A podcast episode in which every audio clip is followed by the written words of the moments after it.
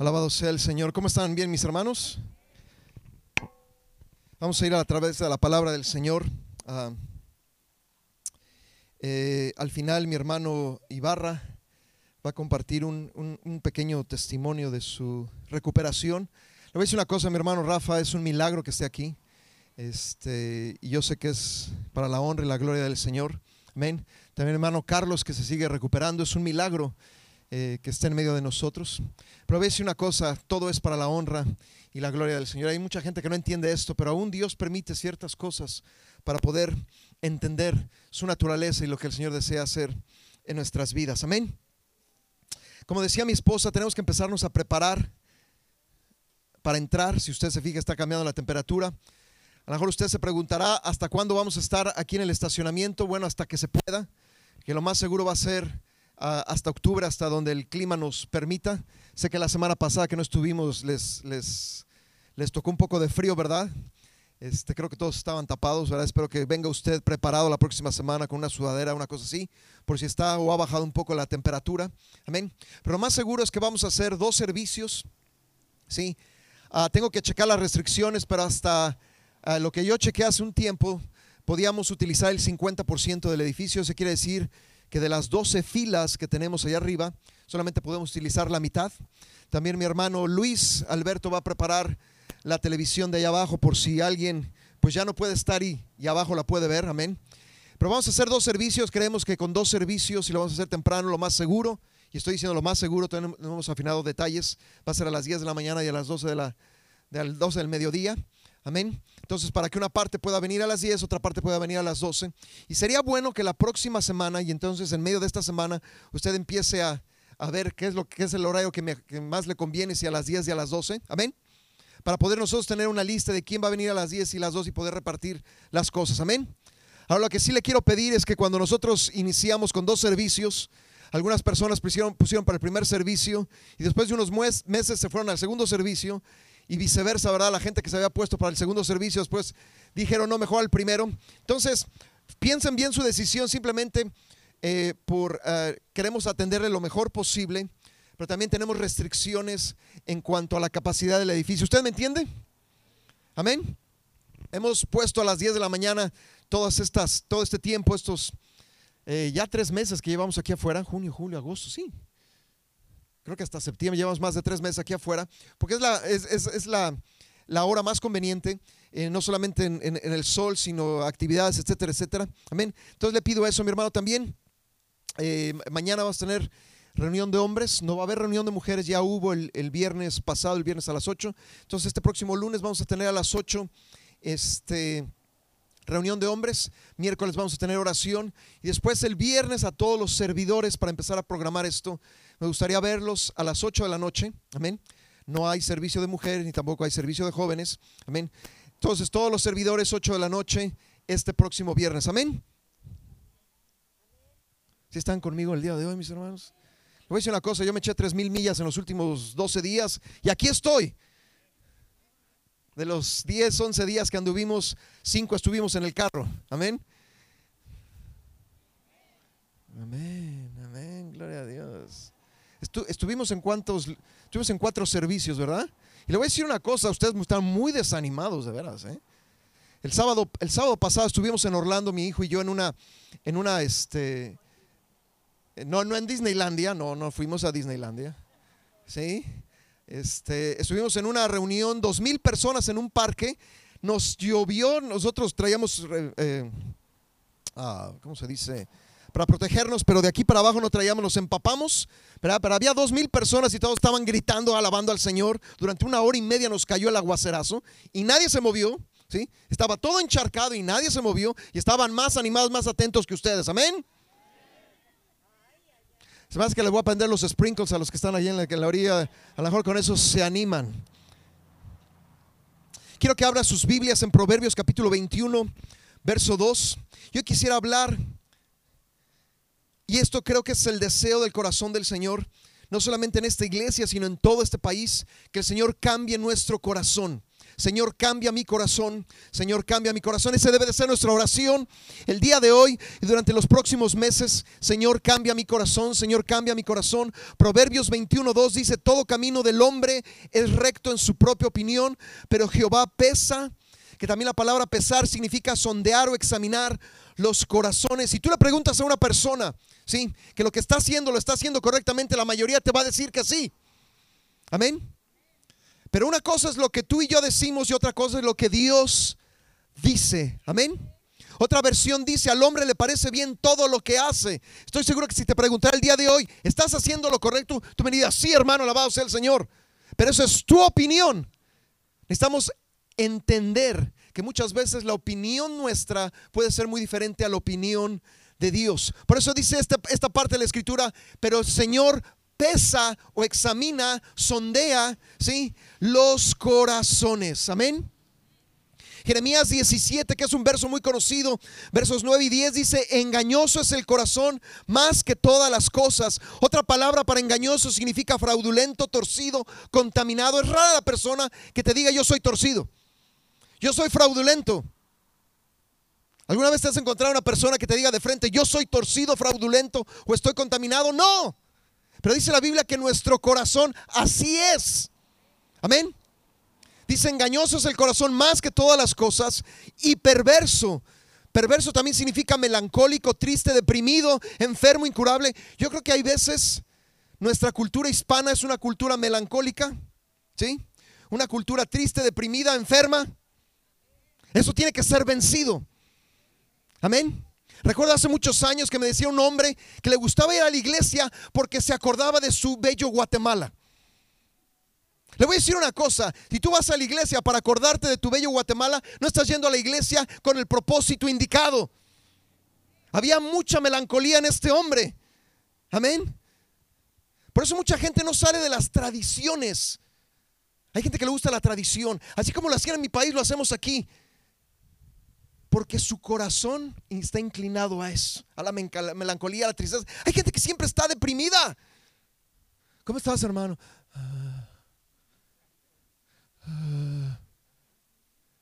Dice, engañoso es el corazón y perverso. ¿Quién lo conocerá? Amén. Yo, Jehová, que escudriño la mente, que pruebo el corazón para dar a cada, a cada uno según su camino, según el fruto de sus obras. Cuando dice escudriño, dice penetro, examino íntimamente. Hablando de metales, dice nos prueba. A veces nos tiene que probar como a metales. ¿Y cómo se prueba el metal? Calentándolo. Ahí es donde viene la cosa buena. Amén. Dice la palabra del Señor acerca de Ezequías, un rey que Dios le dio un gran milagro, pero que Ezequías no respondió conforme a lo que el Señor hubiera deseado. Dice segunda de Crónicas 32 31 dice, "Dios lo dejó para probarle, para hacer conocer todo lo que estaba en su corazón." Amén. Algo que tú y yo tenemos que entender es que la Biblia dice que el hombre fue creado para ser constantemente probado. Dígame. Ojalá ojalá usted ponga el amén Sí, porque cuando usted dice amén, dice así sea. Amén. Alguien, algunos me están agarrando la onda, otros no. Tenemos que ser probados. ¿Por qué? Porque ahí es donde Dios nos va a mostrar a nosotros lo que está mal. Amén. Es más, entre más pruebas, mejores. Solamente la hermana que está aquí al frente, nuestra querida hermana, ¿sí? Está poniendo atención, dice, amén, gloria a Dios. Los demás dicen, no, yo no quiero pruebas. Pero la prueba nos va a indicar lo que Dios ve, pero lo que nosotros no vemos. Amén. En la prueba que hacemos, en la prueba somos purificados, pero en la prueba se nos revela qué es lo que está mal con nosotros. Amén. No para permanecer en eso, sino para ser cambiados por el Señor. Amén. Por eso necesitamos pedirle al Señor, Señor, cambia mi corazón. Pero cuando nosotros pedimos un cambio, también estamos pidiendo prueba o pruebas. Dice la Biblia en Santiago, ¿sí? los proverbios del Nuevo Testamento, algunos le dicen el libro de Santiago. Santiago capítulo 1 dice, hermanos míos, tened por sumo gozo cuando os halléis en diversas pruebas. La primera respuesta en una prueba de ser gozo.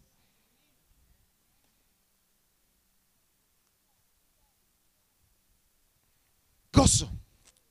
Gozo. La Biblia no habla de alégrate tantito, dice gozo. Y dice diversas pruebas. Usualmente las pruebas vienen en paquete. Metes en una y después pues, metes en otra y después te metes en otra y dices, pero ¿por qué, Señor? No preguntes por qué, pregunta ¿para qué?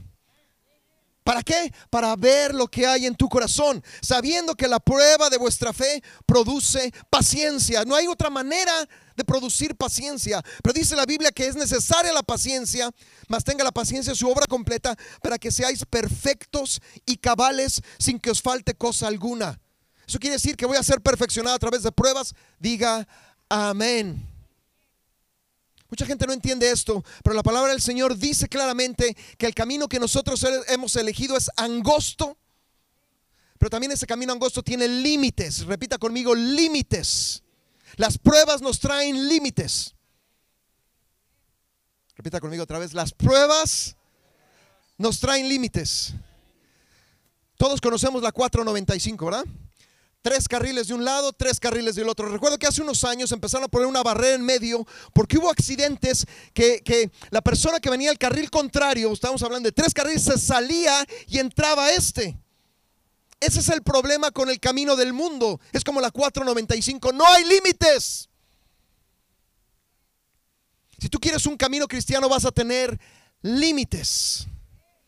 Los límites son importantes porque van a entonces a poner qué es lo que hay en tu corazón. ¿sí? La gente del mundo quiere un, un, corazón que no tenga límites. El problema de no tener límites es que te vas a embarrar en todos lados. Te vas a accidentar en todos lados. ¿Usted está entendiendo? Por eso necesitamos entender que Dios, ¿sí? Por ejemplo, esta prueba del COVID. Le voy a decir una cosa. Mucha gente está diciendo 30% no, no va a regresar a la iglesia. 30% de los cristianos. El hermano Saúl el otro día, usted sabe que el hermano Saúl va recorriendo de iglesia en iglesia, dice que en la mayoría de las iglesias solamente el 40% ha regresado. Esta prueba está demostrando en dónde está el pueblo de Dios. Y esta prueba se ha alargado. Porque usualmente cuando tenemos una prueba queremos salir lo más rápido posible, ¿no es así? Ah, bueno, ya, ya. O sea, Finalmente la aceptamos, pero decimos a, salir a ver cómo se puede, lo más rápido posible. Pero no estamos saliendo lo más rápido posible, porque Dios el día de hoy está diciendo a su pueblo, cambia tu corazón. Amén. Cambia, cambia, cambia tu corazón. Salmo 19 dice del verso 12 al 14, ¿quién podrá entender sus propios errores? Líbrame de los que me son ocultos. Preserva también a tu siervo de las soberbias que no se enseñoreen de mí. Estaba, estaba oyendo la historia de, no sé si han oído acerca de Mohamed Ali, un boxeador que se considera el mejor boxeador que ha habido. ¿sí? Dice una vez, él murió hace algunos años, pero dice, eh, esta historia cuenta que una vez Mohamed Ali venía en un avión y entonces en medio de este avión empezó la turbulencia. Entonces el piloto y las aeromosas empezaron a decir a la gente, tiene que abrocharse sus cinturones. Eso es lo clásico, ¿verdad? Si usted ha volado y hay turbulencia, le dicen lo primero, abroche los cinturones. Mohamed Ali iba en este vuelo y no se abrochó los cinturones. Llegó la aeromoza y le dijo, tienes que abrocharte los cinturones. Y, contestó Mohamed Ali, Superman no necesita cinturones de seguridad. La aeromoza le respondió, tampoco Superman necesita un avión, abróchese los cinturones. Esa es la soberbia que puede haber en un hombre, en una mujer. Amén. ¿Por qué pasan las pruebas? ¿Por qué me estoy enfocando en las pruebas? Porque ahí es donde he revelado nuestro corazón. Pero voy a decir una cosa, lo que yo he visto a través de los años, es que las pruebas nos, nos son dadas para dejar de confiar en nosotros mismos. O dejar de confiar en personas o cosas en este mundo. Y entonces podernos tomar de Dios. Amén. Y entonces poder confiar en Él. Le voy a decir una cosa, hay gente que acepta las pruebas, hay gente que rechaza las pruebas. Cuando una persona rechaza las pruebas, se amarga. y se rechaza la gracia de Dios disponible. Amén. ¿Cuántos hemos sido soberbios alguna vez? Somos muy buenos para echar la culpa. Mire el hermanito, mire la hermanita, miren lo que está haciendo. No, Dios te está diciendo el día de hoy, mira tu corazón. Lo que me cae gordo de muchas pentes. Ah, yo ya no voy a la iglesia por los cristianos. ¿Cuándo dijo la palabra de Dios que te compararas con otros cristianos? Y te voy a decir una cosa, si tú me ves a mí o ves a la gente, vamos a tener, tener errores, ¿no es así? Va a haber pecado, ¿no es así? El Señor dice en su palabra que debemos de compararnos con Él. Cuando tú te comparas con los demás, eso es soberbia, porque tú te crees mejor que los demás. Cuando tú criticas constantemente a las personas, tú te crees mejor. Amén. Cuando tienes cara de fuchi, estás pasando por la prueba, porque hay cristianos que están bien y están mal. ¿Sí? Y si están pasando por pruebas, tienen una cara de amargura que no pueden con ella, ¿verdad? O como yo digo, la, la, unción del limón, ¿verdad? Es buena que le echaron limón en, todo en toda la calle, están así, ¿verdad?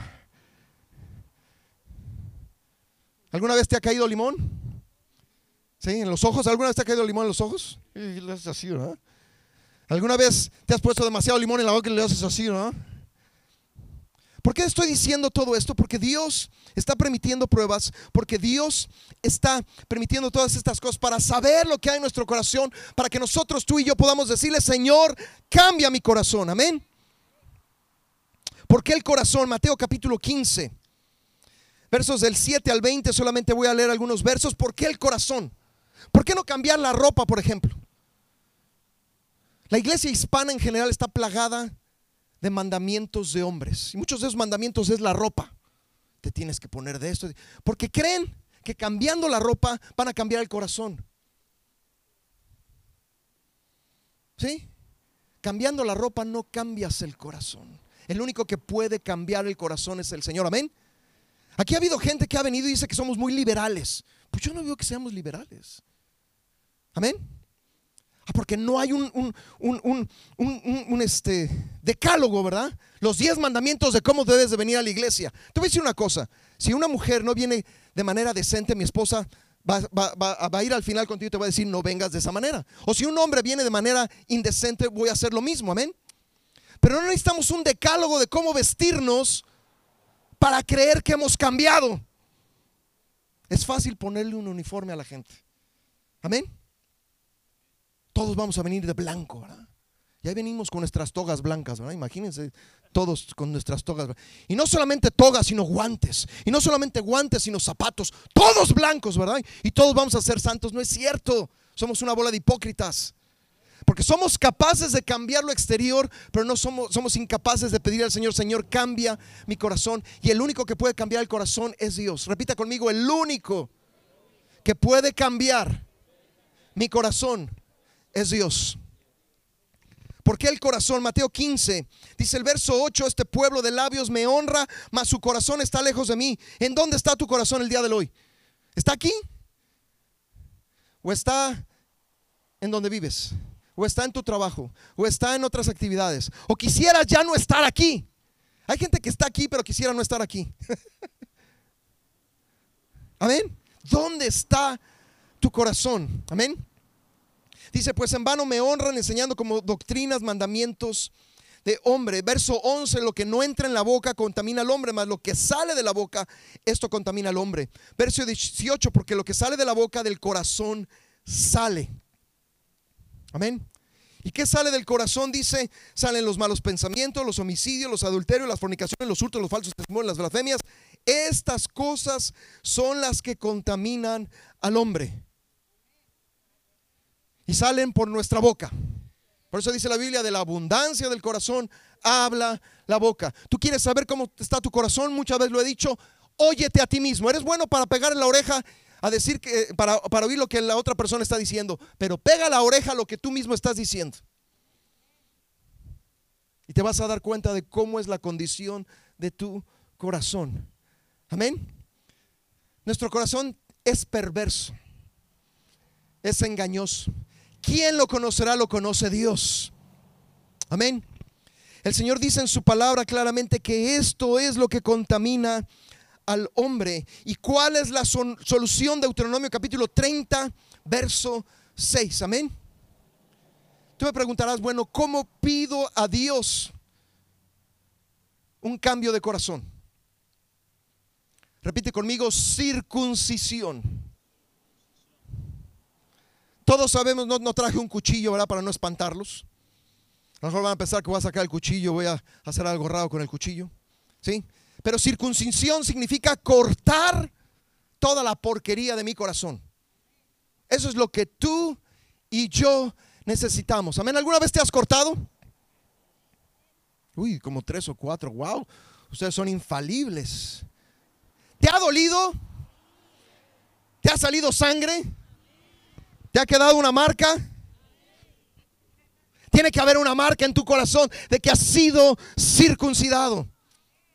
¿Te va a doler? Di sí. ¿Te va a gustar? No. Pero es necesario, sí. Poca gente le pide al Señor, Señor, circuncídame. Amén. Dice la palabra del Señor que el pueblo de Israel salió de Egipto, ¿sí? Y pasó el primer, eh, la primera etapa, ¿sí? Es donde Moisés abre el mar, el, el mar rojo, amén. Y eso significa el bautismo en agua, amén. Y es necesario que te bautices en agua. Si todavía no te has bautizado en agua, por favor, háganos saber, ¿sí? Porque no lo vamos a poder hacer en enero, febrero. Usted sabe por qué, ¿verdad? A menos que lo hagamos en la tina de su casa, entonces no hay ningún problema, ¿verdad? Pero si lo hacemos afuera, usted va a salir congelado, ¿no? Y usted tiene que salir 100% como entró, ¿verdad? Bien, amén. ¿Es necesario el bautismo en agua? Sí. El bautismo en agua también es una purificación, sí. Pero dice la Biblia que después del desierto entraron a la tierra prometida, pero entonces bajo el mando de Josué, Josué volvió a abrir no el mar rojo, sino el río Jordán para que pudieran pasar. Y eso significa circuncisión. Porque dice la Biblia que después de haber pasado, todos los hijos de Israel fueron circuncidados. Amén. La circuncisión es necesaria para obtener las promesas de Dios. Repita conmigo, la circuncisión es necesaria para obtener todas las promesas de Dios. Amén. Un corazón circuncidado es un corazón que obtiene las promesas de Dios. Por eso es tan importante entender que un corazón que no ha sido cambiado es un corazón que no va a heredar las promesas de Dios. Es un corazón que puede ser salvo, sí, pero no es un corazón que vaya a heredar las promesas de parte de Dios. Amén. Señor, circuncida mi corazón. Deuteronomio capítulo 30, verso 6, y circuncidará Jehová tu tu Dios, tu corazón y el corazón de tu descendencia. La circuncisión es para nosotros, pero también es para nuestra descendencia. Amén. No, no vas, a, no vas a llegar a la casa, ir a la cocina y sacar el cuchillo y voy a empezar a circuncidar a todo el mundo. No. Dios es el que circuncida nuestros corazones. Amén.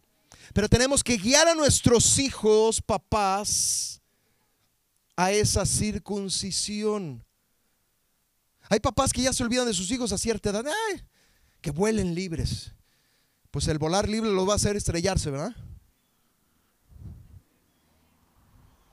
No sé, pero hay ciertos papás que su mentalidad, a lo mejor por la cultura que viene y todo, sí que bueno, ya creen que ya teniendo 15 ya son muy grandes, o teniendo 20 ya son muy grandes, o ya saben tomar las mejores decisiones. Te voy a decir una cosa, yo creo que como papá, como mamá tenemos la responsabilidad hasta que nuestros hijos dejan, dejan perdón, nuestro hogar para poder fundar su propio hogar. Digo, espero que eso no sea a los 45, 50, ¿verdad?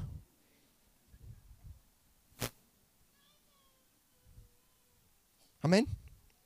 ¿Usted entiende eso? El Señor que desea circuncidarnos a nosotros, pero también a nuestra descendencia. Amén. Dice, para que ames a Jehová tu Dios con todo tu corazón y con toda tu alma a fin de que vivas. Circuncidar significa poder amar a Dios con todo lo que somos, no con parte de lo que somos. Hace 15 días hablábamos de la taza llena de plumones, ¿verdad? Hay gente que está topado y tapado, topado de sí mismo y tapado de las cosas de Dios. ¿Verdad que sí? Usted ya llenó su corazón de cada cosita, cada rincón, cada. Y a veces le pide, Dios, lléname. Pero si estás lleno ya. Hay que vaciar primero. ¿Me explico?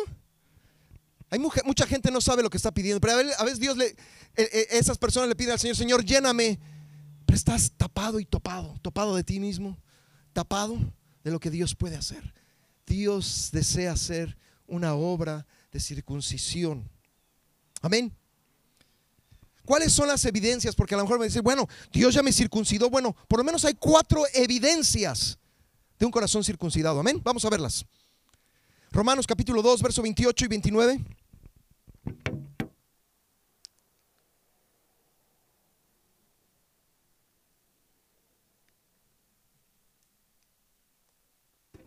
Romanos capítulo 2, versos 28 y 29, porque no es judío el que lo es exteriormente, ni es la circuncisión la que se hace exteriormente en la carne, sino que es judío el que lo es en lo interior, y la circuncisión es la del corazón en espíritu, no en letra, la alabanza del cual no viene de los hombres, sino de Dios.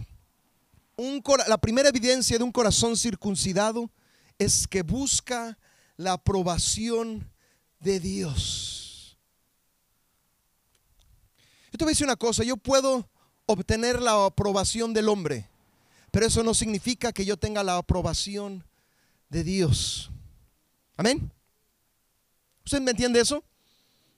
venimos a la iglesia bien peinados, bien planchados, bien este, adornados. Amén. Porque sí es nuestra costumbre, pero muchas veces creemos que eso nos va a hacer aprobados a Dios. Amén. Y aunque la gente nos pueda ver que estamos bien, Dios sabe si estamos bien. Amén. Hay gente que siempre le tiene miedo al hombre. Siempre. Entonces sus decisiones las basa en lo que las personas dicen o la familia dice. Por eso le voy a decir una cosa. Una de las grandes luchas de un cristiano es la familia. ¿Quién tiene familia aquí? Lejos o cerca. Porque la familia te va a decir esto y te va a decir aquello. Y hay gente que le hace más caso a la opinión de la familia que a la opinión de Dios. Amén. Todos hemos pasado por eso. Y si no lo has pasado, estás a cinco minutos de pasar. No tardas mucho. Amén. En tu trabajo te van a, lo que eran tus cuates, lo clásico es aceptas al Señor, dices voy a seguir al Señor y tus cuates dejan de ser tus cuates. Ay, ahí vino el aleluyo, el, el, que se cree mucho, ¿verdad? El que anda de aleluya ahí todos los domingos y está ahí y se va a rezar, ¿verdad? Porque creen que nada más estamos, ah, ah, ah, ya, no, eso es todo, ¿no? Tú y yo necesitamos entender.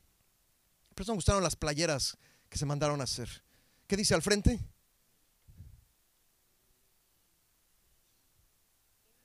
Audiencia de uno.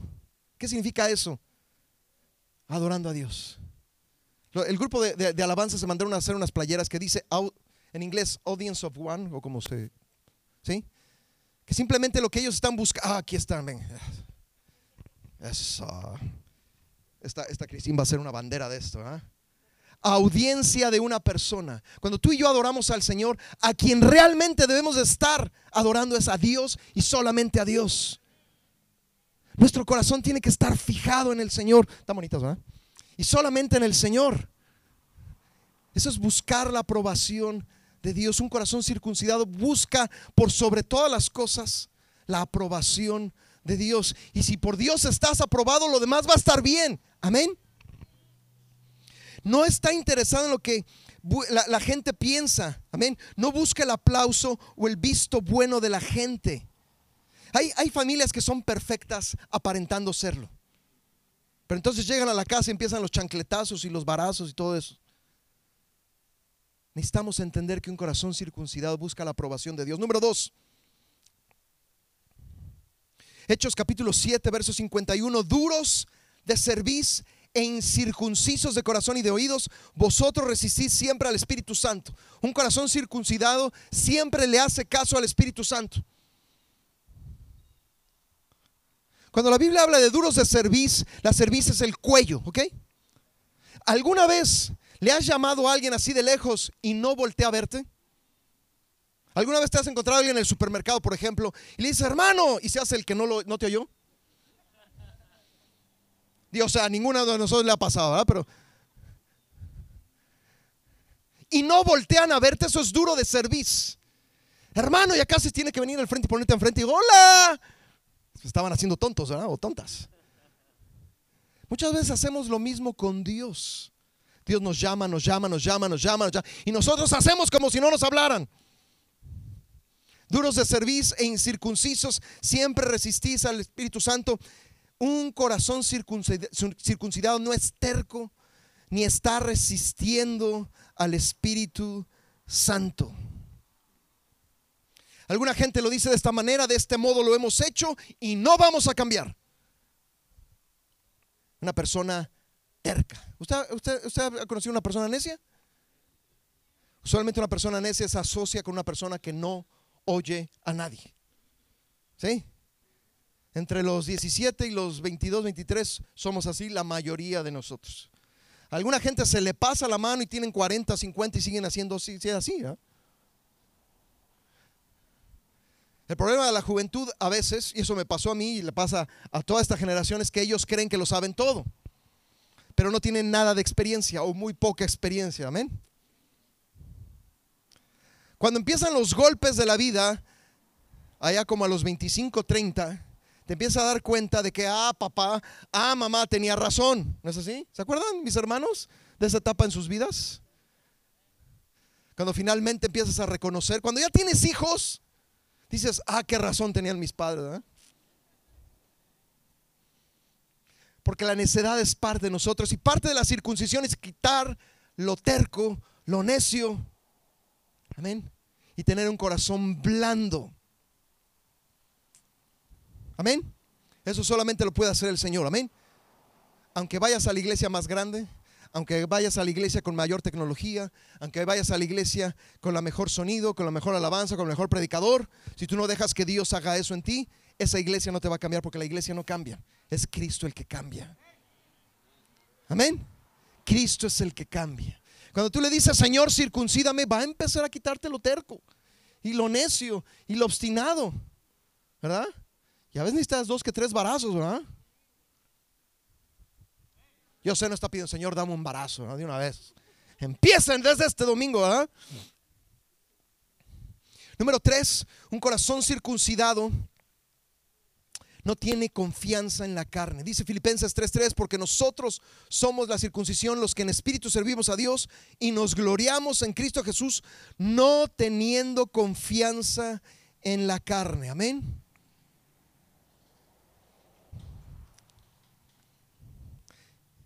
Digo, no estoy tan grande, pero estoy llegando a la edad en la que dices, ya no es lo mismo que hace 10 años. Siempre les digo a, las personas que están entrando a los 40, ahí es donde se empieza a desarmar el equipo. Los que están jóvenes, en sus 30, principios de sus 40, todavía tienen el potencial, ¿verdad?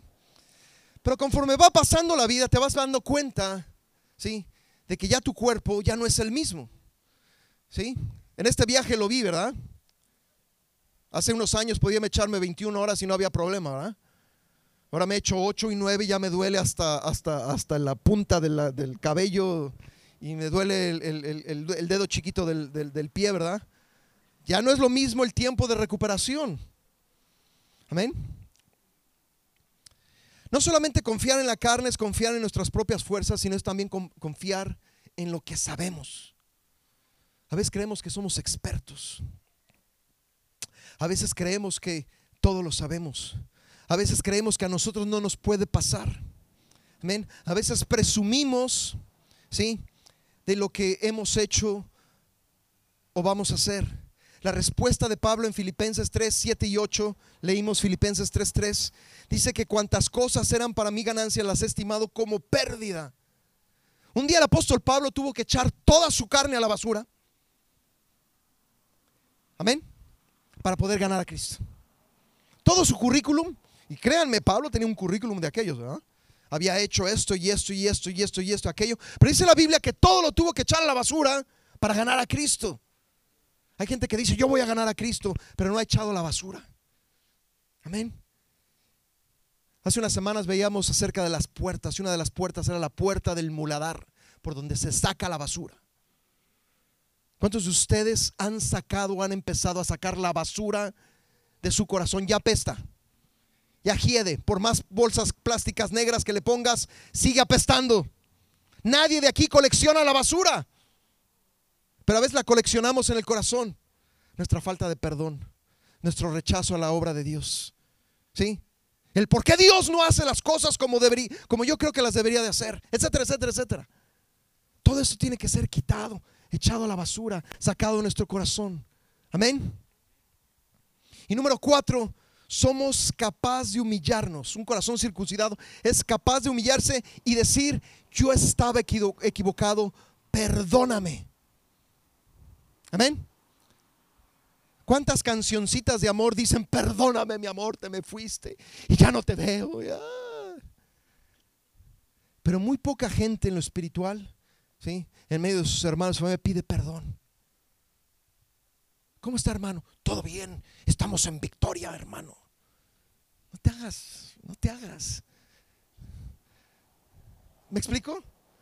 Un corazón circuncidado es aquel, ¿sí? Que dice, yo estoy equivocado, yo pequé, cometí un error, cometí pecado, perdónenme. Para muchas personas es casi imposible que salga de sus bocas. Porque creen que eso los hace débiles. Mientras sigas con eso, ¿sí? vas a ser débil, pero en lo espiritual. Cuando tú sacas eso, eres libre para la obra del Señor. Acuérdense que, por ejemplo, nosotros somos aceptados en el reino porque somos perdonados. Si no fuéramos perdonados, no podríamos ser aceptados en el reino. Y la Biblia habla de que si no perdonamos y pedimos perdón, también el Señor no lo puede hacer. O sea, es condicional. A veces creemos, sí, que Dios nos perdona de todo, pero que nosotros no es necesario pedir perdón. Cuando es una gran mentira. Es condicional. Amén. Y te voy a decir una cosa, a veces creemos Ah, y estoy seguro que todos hemos pasado por situaciones difíciles. ¿sí? Y a veces creemos que lo que la, gente nos ha hecho ¿sí? es demasiado grande. Pero te voy a decir una cosa, cuando tú te das cuenta de lo que Dios te ha perdonado a, a ti y a mí, te das cuenta de lo que esa persona te ha hecho, aunque haya sido algo muy grave, no se compara con lo que Dios nos ha perdonado. Amén. A mí Dios no me ha perdonado así un pedacito, un cachito porque yo tenía dos, tres defectitos. No, yo estaba completamente perdido, completamente, ¿sí? En un hoyo. Y todos cavamos nuestro propio hoyo. Dice la Biblia que todos somos pecadores. Que todos, ¿sí? No hay justo y no hay uno. Por eso comenzaba al principio. Hay mucha gente que dice, yo estoy bien. Sí, sí, hay algunos defectitos que tengo por ahí. No, no son defectitos. Son cosas que Dios necesita sacar y que Dios quiere cambiar. Amén. ¿Por qué necesitamos un corazón circuncidado? Y quiero volver a Deuteronomio capítulo 30 y con esto quiero terminar. Amén. Porque dice Deuteronomio 30, verso 6 y verso 8, y circuncidará Jehová tu Dios tu corazón y el corazón de tu descendencia para que ames a Jehová tu Dios con todo tu corazón y con toda tu alma. Y después dice el verso 8, y tú volverás y oirás la voz de Jehová y pondrás por obra todos sus mandamientos. Dice, tú volverás y oirás de Jehová. Hay gente que no puede oír a Dios porque está topado y tapado. Topado de sí mismo y tapado de la voluntad de Dios. ¿Me explico? Una persona cuando tiene un ataque al corazón, No puedes llegar con esa persona y decir, mira, ten un jarabito para que se te, se te calme eso. O no puedes llegar con un band-aid o un curita, ¿verdad? Porque, mira, te lo voy a poner aquí en el corazón para que se te calme el corazón. Así no funcionan las cosas, ¿verdad? Cuando una persona tiene un ataque al corazón, tiene que ser intervenido inmediatamente en su corazón. Y se le tienen que abrir, a veces que la abertura es grande, a veces es, es pequeña, pero tiene que ser intervenido el corazón. Ya no hay jarabitos, pastillitas, eh, curitas, ¿sí? Amén. Mira, mira, mira, hermano, hermana, vete a acostar, ¿verdad? Y, te tomas esta pastillita, ¿verdad? Esas pastillitas de las hierbitas de mi abuelita, ¿verdad? Eso no funciona. Necesitamos un cambio de corazón. Y eso no, no, no se resuelve con una pastillita o con una cosita, se resuelve con una operación. Y se resuelve con la operación de la espada del Espíritu. Te voy a decir una cosa, si la palabra del Señor ya no te ofende, ya no te hace brincar, es que tienes un corazón no duro, sino lo que le sigue. Si ya no reaccionas, ¿sí? meses van, meses vienen, semanas van, semanas vienen, y ya no reaccionas, necesitas ¿sí? una intervención quirúrgica espiritual. Y no es de que, Señor, tócame tantito, no, necesitas una abertura y que Dios haga su obra. Yo creo con todo mi corazón que Dios está llamando a esta nación. Dios está llamando a este pueblo. Dios está llamando para que nuestro corazón sea cambiado. Señor, cambia mi corazón. No es algo que Dios va a forzar, es algo que tú y yo tenemos que invitar a Dios a hacer. Amén. Él no va a llegar con el cuchillo y dice, o te, o te sometes o te sometes. Así no funciona. Amén. Funciona cuando nosotros reconocemos nuestra condición y cuando decimos, Señor, trae el cuchillo. Trae el cuchillo. Señor, cambia mi corazón. Si ya no reaccionas, ¿sí? si ya no sientes, si palabras van, palabras vienen, profecías van, profecías vienen, servicios van, servicios vienen, tú necesitas ¿sí? una intervención de emergencia. A lo mejor tú puedes pasar venir la próxima semana y se te olvidó la cosa y no ha reaccionado. Y Dios te dice, reacciona, reacciona, porque lo más importante que Dios está haciendo en este tiempo, en este COVID, en este país, es que este pueblo regrese a Dios. Es que este pueblo regrese a Dios. Y el pueblo hispano necesita regresar a Dios. Y el pueblo americano necesita regresar a Dios. Y el pueblo en general necesita regresar a Dios. Hay tantas cosas que están sucediendo. Algunos de ustedes no tienen ni idea porque vienen en sus propios mundos. Pero Dios está diciendo a esta nación, y tú y yo ya no pertenecemos a la nación de donde venimos. Pertenecemos a esta nación. ¿Cuántos años llevamos aquí? Dios está diciendo a su pueblo, vuelve a mí, vuelve a mí, vuelve a mí. Y cuando dice Deuteronomio, cuando nosotros nos acercamos al Señor, el Señor se acerca a nosotros. Amén. Cuando nosotros le buscamos y le decimos, Señor, cambia mi corazón, dice entonces volverás y oirás la voz de Jehová y pondrás por obra todos sus mandamientos. Eso solamente puede ser obra de Dios. Le voy a pedir a los músicos si pueden pasar, le voy a pedir a mis hermanos, si usted gusta ponerse de pie y vamos a responder a lo que el Señor nos ha dicho. Gracias por tu palabra, gracias por lo que nos has hablado. Levanta tus manos. Gracias, gracias por tu palabra, Señor.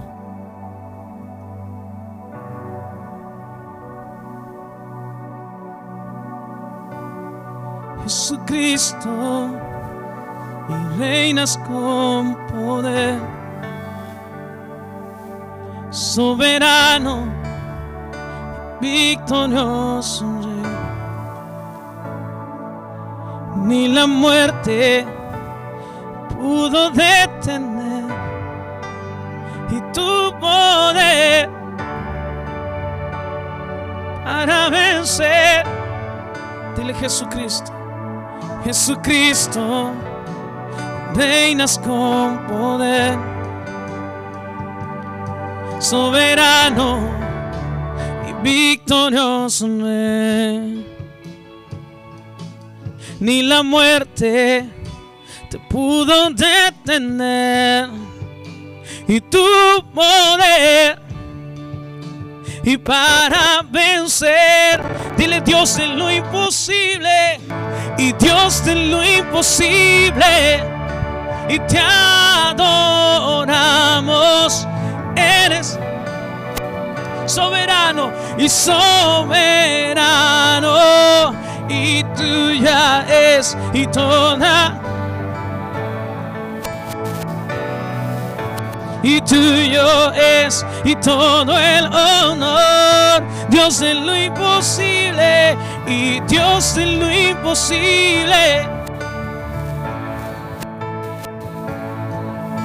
Y eres invencible y soberano y tuya es toda la gloria y tuyo es todo el honor. Yo, yo le voy a compartir algo también eh, acerca de lo que Dios le hablaba a Natalia. Realmente ayer, ah, desde ayer el Señor nos empezaba a hablar porque, y Mario sabe por qué le digo eso. Ayer hablábamos sobre una predicación con Mario que se llama Perro con ojos de león. Y, me dice Mario, tienes que escucharla. Entonces ayer en la tarde, terminando la actividad, me pongo a escuchar esta prédica. Y él habla sobre Caleb, porque usted sabe que Caleb en, hebreo significa perro, más fiel que un perro. Pero usted sabe cuando, cuando están los espías, ¿no? Que fue Caleb con Josué a ver la tierra prometida, pero iban diez más con ellos. Pero los diez regresaron y dijeron, esos gigantes nos van a derrotar, nos van a aplastar. Pero ¿qué dijo Caleb y Josué? Nos los vamos a comer como pan. Su nombre era perro, pero su visión era como de león. Y eso me confirma lo que Dios le estaba hablando a Natalia. Porque él decía también sobre los 40 años. Se puede imaginar la actitud de Caleb y Josué con toda esa gente incrédula dando vueltas.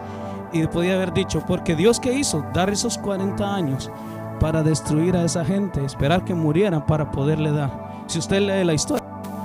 Y Caleb y José, me imagino esos 40 años, esta gente, ¿no? Renegando todo el tiempo por la incredulidad de otros. Usted tiene que escuchar esta predicación solamente y, y es una confirmación. Dios se lo da a Natalia hoy. El Señor me empieza a hablar desde ayer a mí sobre eso. Y yo me quedo así como, wow, ¿no? Entonces Dios quiere hacer algo, hermanos, con nosotros. Lo que el pastor decía, ¿no? De la actitud del corazón para venir a su casa. A veces, a veces estamos esperando que, que, el pastor o, el que dirige la alabanza tiene que hacer todo. Entonces estamos esperando a que ah, tiene que ser bueno para poderme meter a la presencia. No se trata de eso. Se trata de cada corazón, de la actitud del corazón con que venimos a este lugar. Usted tiene que venir con un corazón agradecido, prepararse entre semana Permitir que el Señor trabaje con nosotros. Y, como decía el pastor, necesitamos, todos necesitamos que el Señor empiece a trabajar en nuestros corazones y tener esa mirada de león como Caleb y decir, nos lo vamos a comer como pan. Amén. Gloria sea al Señor. Si pueden sentarse un momento, amén. a pedir a mi hermano Rafa. Si puede pasar, mi hermano. Y vamos a darle la honra y la gloria al Señor. Puede sentarse. Lo bueno es que no hay sol. Espero que usted no esté preocupado. Yo sé que a veces la distracción de los carros que pasan. ¿sí? Pero voy una cosa: Dios está aquí, su presencia está aquí. Y Señor nos aprendió le doy gracias a Dios por tener un estacionamiento. Porque si no tuviéramos un estacionamiento no podríamos reunirnos. Hay muchas iglesias que no han podido abrir. Amén. La honra y la gloria sean para el Señor. ¿Necesita una silla, mi hermano? Iglesia, que el Señor los bendiga. Ah, todavía estoy un poco débil. Ah, yo solamente quiero este, lo que Kevin repetía en su alabanza. Y es algo que es un, versículo que me ha llegado a mí desde que yo empecé en los caminos del Señor. Y el alabanza decía, por eso yo te canto y te alabo, porque siempre estás de mi lado. Y, y el versículo que siempre me es como mi estandarte, como mi bandera, es Josué 1.9, que dice, mira que te mando que te esfuerces y seas valiente, no temas ni desmayes, porque el Señor, porque Jehová tu Dios estará contigo. Dice, solamente en la iglesia no, ¿verdad? Dice, donde quiera que tú vayas. Eh, yo pasé por un tiempo difícil. El pastor repetía de pruebas. ¿Quién quiere victorias? Todo el mundo quiere victorias. Si uno le pregunta a un hermano, ¿cómo estás? En victoria, en victoria. Pero ¿cómo va a estar en victoria si no ha pasado por pruebas? No ha pasado por luchas. Eh, el, Señor siempre dice, por eso yo te canto y te alabo. Eh, yo siempre he servido al Señor desde que lo conocí, hace más de 20 años, como unos 24 años aproximadamente que conozco del Señor, siempre le he servido. Y, y nunca me había pasado por una prueba tan grande como la que, me acabo, la que acabo de pasar. A una hermanita yo le decía, cuando ella, tuvo una prueba muy grande, una hermanita que muchos de ustedes conocen. Eh, ahorita se encuentra en Puerto Rico. Yo le dije a ella, hermana, no se preocupe. Las mejores batallas Dios se las manda a sus mejores guerreros. Y usted es una de las mejores guerreras, le decía. Y ella, cuando yo estuve en el hospital, me llamó y me dijo lo mismo. no se preocupe, dice, porque usted es un gran guerrero del Señor y Dios le manda las peores, las más grandes batallas a sus mejores guerreros. Eh, yo quisiera que mi esposa pasara por, aquí conmigo porque mi testimonio sin ella sería incompleto. Eh, como la mayoría de ustedes saben, tres venas principales se me taparon. Eh, el pastor decía, cuando uno se enferma del corazón, no hay, no hay pastillas, no hay remedios, sino es operación. Y yo tuve que pasar por una operación, pero eh, una, operación un poco crítica. Ah, mi esposa me llevó al hospital de Pacho, ahí no me pudieron hacer nada porque no hay el instrumento necesario para poderme arreglar las venas tapadas y yo ya estaba en lo último, ya no podía yo respirar y me trasladaron al, me trasladaron al, Stony Brook y allá estando en Stony Brook llegué en la mañana ya como en la tarde ya estaba yo en la sala de operaciones. Y yo confiando en el Señor confiando en el Señor pero el Señor tiene varios planes varios propósitos en la vida de cada uno. Y estando en la sala de operaciones pues no aguanté la operación. Eh, los doctores me tuvieron que revivir a través de 36 choques que me dieron en la espalda. Varios de los hermanos que me visitaron pudieron ver cómo estaba mi costado todo quemado, lleno de, quemaduras. Eh, los médicos, las enfermeras dicen que en, Stony Brook ninguno ha aguantado 36 choques. Los máximos que han aguantado son 28 choques y al final han muerto. Yo estando en la, en la cama, inconsciente, pero yo escuchaba todo cuando las enfermeras, las de limpieza, que la mayoría son hispanas, decían, pobrecito, este señor ya, ya mañana no lo miramos. Así decían. Yo después les decía, ¿por qué le decían eso? ¿Por qué ya no me querían ver o qué? No, dice, solamente repetíamos lo que los doctores comentaban, que yo estaba en un estado crítico. Ah, cuando me operaron, el testimonio quiero que sepan que Dios está siempre de nuestro lado, como dice la alabanza. Y yo estuve muerto por alrededor de 15 minutos. Y en, ese tiempo que los médicos trataban de, revivirme a través, presionándome el, pecho, contaban hasta 10 y me pegaban los, las cosas en el costado.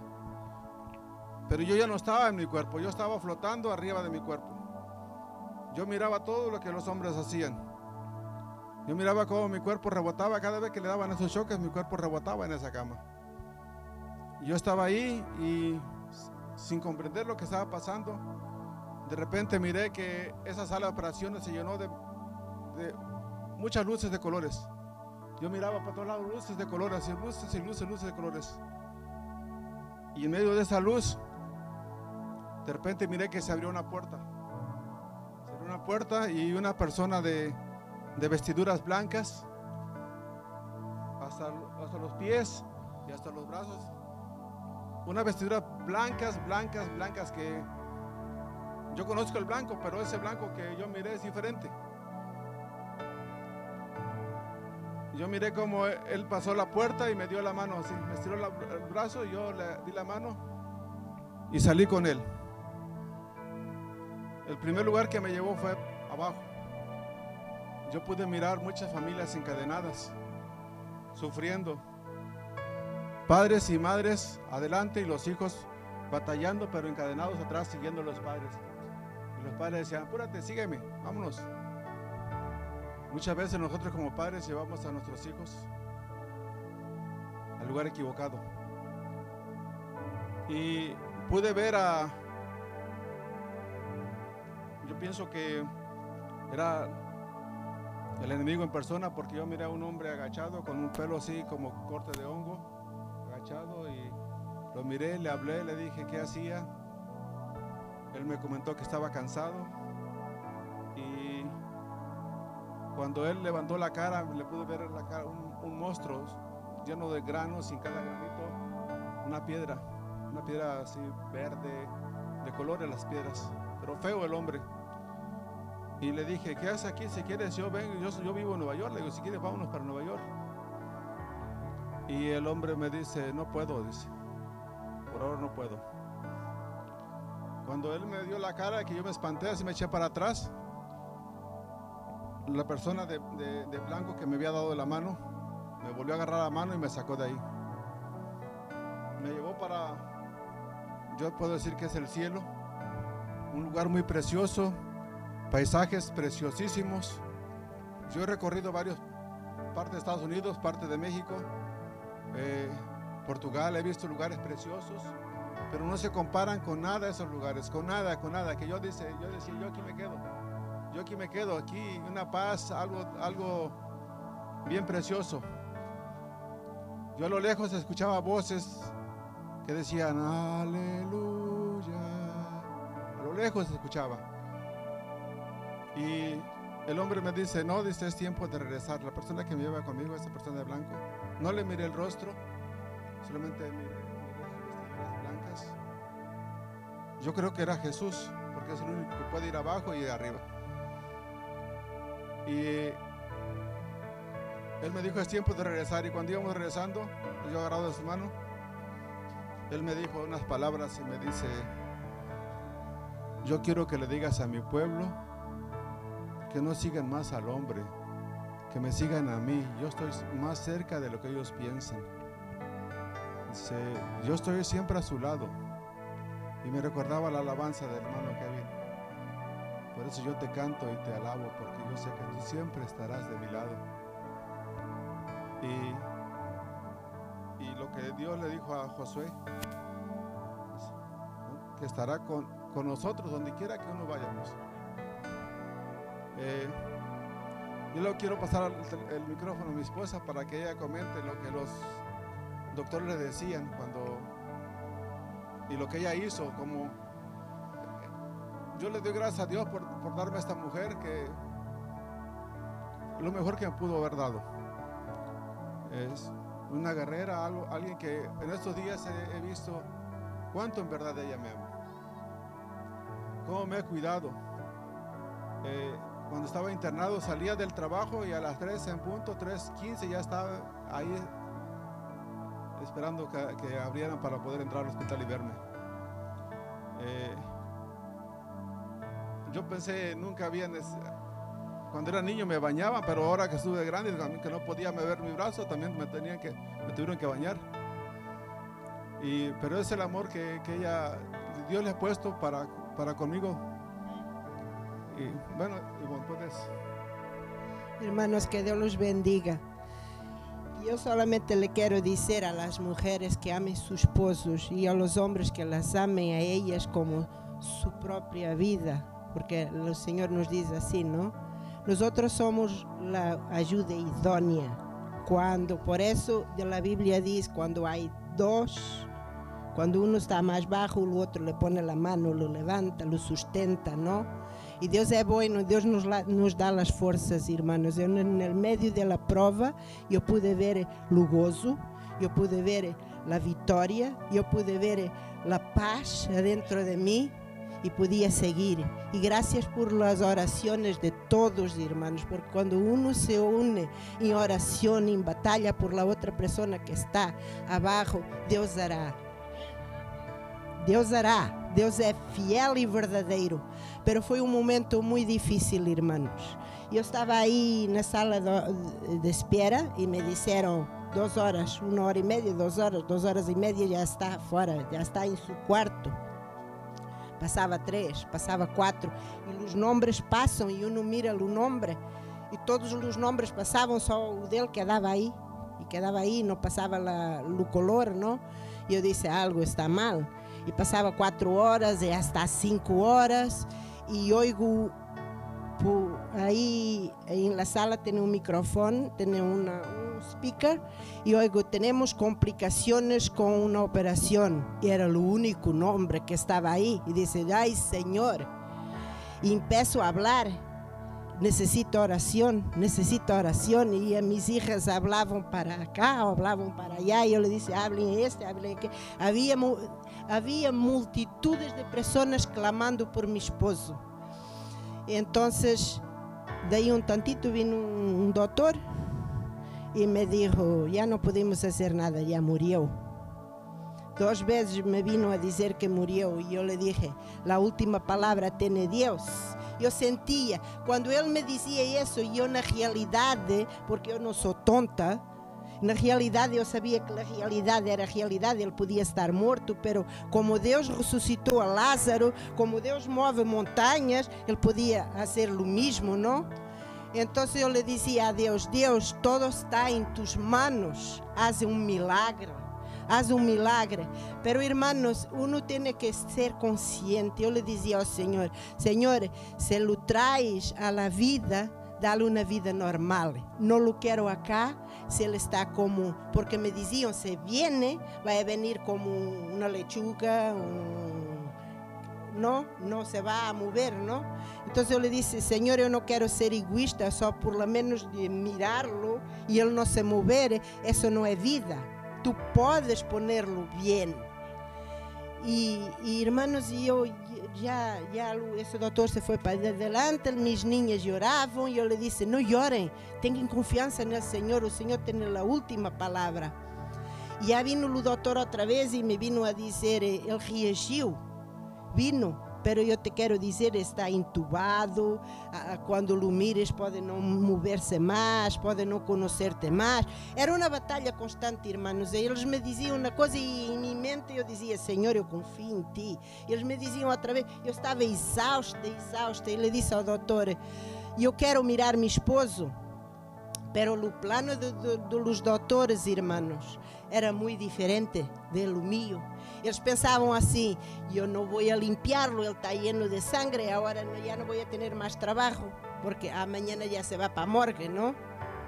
E eu insistia com o doutor, e eu quero mirar meu esposo, eu quero. E ele me dizia: é que ele está, eh, todavía não o limpiamos, não o podes mirar. E eu disse: eu posso mirá-lo, llévame allá, eu quero mirar meu esposo. Entonces me llevó y yo me exalté bastante y empecé a gritar que quería mirarlo y me llevaron. Anita fue conmigo, Jacalita no quiso entrar, no, ella, ella no podía mirar así.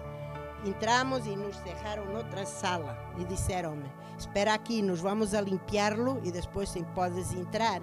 Y cuando entré él estaba acostado, todo intubado, con unos guantes, parecía un boxeador y estava inconsciente, não, não, não. E eu, quando entrei, eu solamente le pus minha mão em la frente e le disse, Rafa, em nome de Jesus, amanhã nos vamos a mirar.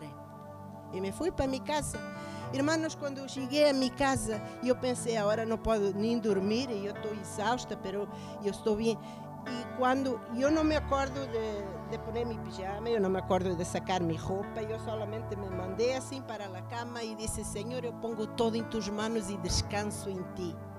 Hermanos, quando uno pone as coisas verdadeiramente na mano do Senhor, que nós não metemos nossa mano, Ele hace, Ele opera, porque Deus opera. E me dormi, já não me acordei, de, de, despertar. Só em la mañana desperté, desperté mis niñas y empezamos a hablar para Stony Brook. No atendía. Y hablé, y hablé, hablé. Ella le dice, Jacalita tenía que ir para su trabajo, yo tenía que ir a trabajar. Yo le dije Anita, tú no trabajas, tú quedas aquí. Cada 15 minutos llamas, cada 15 minutos llamas y después me llamas para mí. Assim foi. E ela me chamou e disse: Mami, só me atenderam ahorita e disseram que papi está muito mal, está entubado, todavia não, não reagiu e que não sei o que, que mais lhe disseram. E disse: E meia hora já me vou para a casa. Quando eu saí do trabalho, me cenou mi telefone, irmãos. Quando cenou mi telefone era seu número. Eu disse: Nadie pode falar com seu número, solamente ele.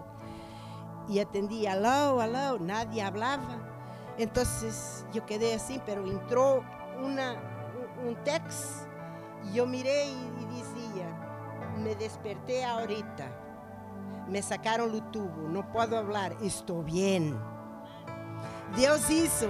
Cuando uno tiene la confianza del Señor, cuando el pueblo del Señor está clamando, está ahí unido, Señor, unido, el Señor hace. Senhor hace milagres todavía, porque o Senhor é o dia de ayer, é o Senhor de ayer, é o de hoje, de amanhã e para sempre. Ele que, que abriu o mar, Ele abre todavía para su pueblo. Ele abre uma, às vezes abre, cerra uma porta para abrir sete, pero uno não quer uma porta cerrada, uno quer las sete logo de uma vez, em seu tempo, hermano. E dou glória e la honra por um milagre Senhor, e por, por la recuperação que está dando a meu esposo tão rapidíssimo.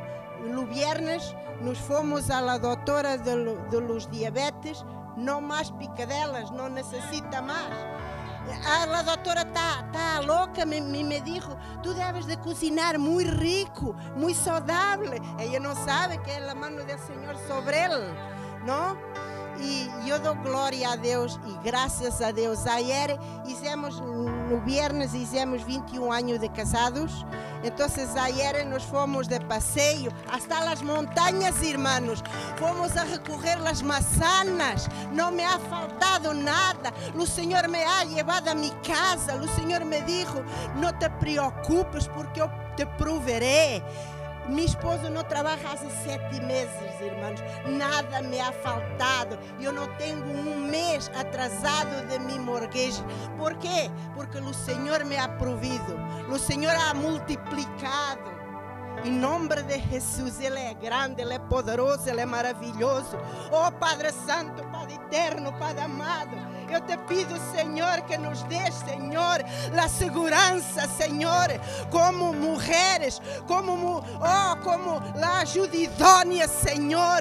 Não, Senhor, de estar sempre pedindo e pedindo, pero estando, Senhor, confiando, Senhor, que tu das, que tu, Senhor, envias na hora certa. Graças, Senhor. Graças, Senhor. Aleluia, Eso, eso, eso me pasó la primera semana cuando me operaron. A la semana siguiente estar en casa, salí del hospital, supuestamente ya bien, me habían dado un chaleco, un chaleco, este, como salvavidas que tenía este, pilas como si fuera terrorista y este y supuestamente y, tenía que andar cargando, cargando como un, un aparatito colgado. Eso era porque si, si el corazón me empezaba a fallar, él supuestamente iba a dar choques. Bueno, ah, eh, yo ni lo usaba, lo usé como dos, tres veces porque mi, mi hija me decía, papi, tienes que usarlo, te, te lo dieron, tienes que usarlo, tienes que usarlo. Eh, una tarde, un viernes, apenas había cumplido la semana de haber salido del hospital, me voy al baño, cuando regreso me quise agarrar de la mesita de, de madera que teníamos en la salita y se corre la mesita y yo bien mareado. Mi, mi hija Ana me, se levantó rápido, me agarró de un brazo y me sentó en el sofá. Llamó, al cardiólogo y el cardiólogo dijo, tiene que regresar de emergencia al hospital. Eh, mi esposa no estaba, como en cinco minutos llegó, ya ni apagó el carro, ¿no? Dice, tienes que ir al hospital, vámonos. Y otra vez, voy por dos semanas más al hospital y se dan cuenta que estaba perdiendo yo sangre, bastante sangre. En seis días me pusieron nueve bolsitas de sangre. Yo puedo decir que la sangre que tengo ya no es mía. Nueve bolsitas me pusieron y investigaban de dónde yo estaba sangrando. Me hicieron tomar una cápsula, que esa cápsula era como una cámara. Esa, cápsula tomó muchas fotografías y más o menos dieron de dónde estaba sangrando. Se reúnen los doctores, como cuatro o cinco doctores, van y me hablan a las, a las 10 de la mañana, me dicen, te tenemos que operar, pero la operación es de alto riesgo, dicen, de alto riesgo por tu corazón, está muy débil. Y entonces yo dije, bueno, y tienes que firmar aquí para tu operación. Yo le dije a la doctora, no, ahorita no firmo, yo firmo después de las 3. Ya que llegó mi esposa, hablé con ella y le dije, mira, le digo, me dicen que mi operación es alto riesgo. Y oramos y dice ella, no, pues tienes que operarte. Porque ¿de qué vida vas a llevar si te restas en la casa y, y tú perdiendo sangre y sangre y sangre y sangre? Tienes que operarte. Del piso 5 me llevan al piso 14 y en el piso 14 un médico chino me dice, tú sabes de que tu operación es- de alto riesgo, muy delicada, porque tu corazón está muy débil. Tú sabes eso, ¿verdad? Le digo, sí. Dice, es más, dice, hay un 90, 95% de que tú salgas un poco delicado, lleno de tubos y que tarde tu recuperación, que tarde mucho. Y yo ya a la puerta de la sala de operaciones le digo a la enfermera, yo quiero ir al baño. Y le insistía, no, dice, ya te, va- ya a operar ahorita mismo. Yo quiero ir al baño, yo quiero ir al baño. Y ya por fin habló con los doctores y un doctor le dijo, llévalo. Me suben a una sillita de ruedas y me llevan al baño. Cuando me encierro en el baño, yo me arrodillo y le digo al Señor, Señor, que se haga tu voluntad. Usa esta gente para que hagan esta operación y que se haga, y que se haga como, tu, como tu santa voluntad. Y me regresé, la enfermedad me tocaba. ¿Ya terminaste? ¿Ya terminaste? Y le digo, yo ni lo contestaba. Ya cuando abrí la puerta le digo, ok, vámonos. Yo nada más sentí cuando una aguja grande me enterraron aquí en la muñeca. Un dolor tremendo porque me, me picaron la arteria, no la vena. Y este, después lo único que sentí, después yo no sentí cuando me quedé dormido. Pero eso sí, cuando yo desperté como, como 50 minutos, supuestamente la operación era 45 minutos, como a los 50 minutos a una hora que yo des- desperté, yo miraba, dije, bueno, no tengo tubos, ¿dónde están los tubos? Miré a las enfermeras limpiando todo- todos los instrumentos que habían usado para mi operación. Y dije, bueno, ¿a qué hora me llevan para mi cuarto? En mi cuarto me estaba esperando mi esposa. Llegué con ella, le dije, yo estoy bien, ya me acaban de operar. ¿Te operaron? Pero dijeron que iba a salir lleno de tubos. Las- la misericordia del Señor es grande, le dije. Y aquí estoy cada día mejor. Como decía mi esposa, nunca pensé volver a las montañas, pero ayer me, fui como, como, lle- llevé chofer privado. Me llevaron y me trajeron. Salimos sábado temprano y regresamos como eso a las 9 de la noche.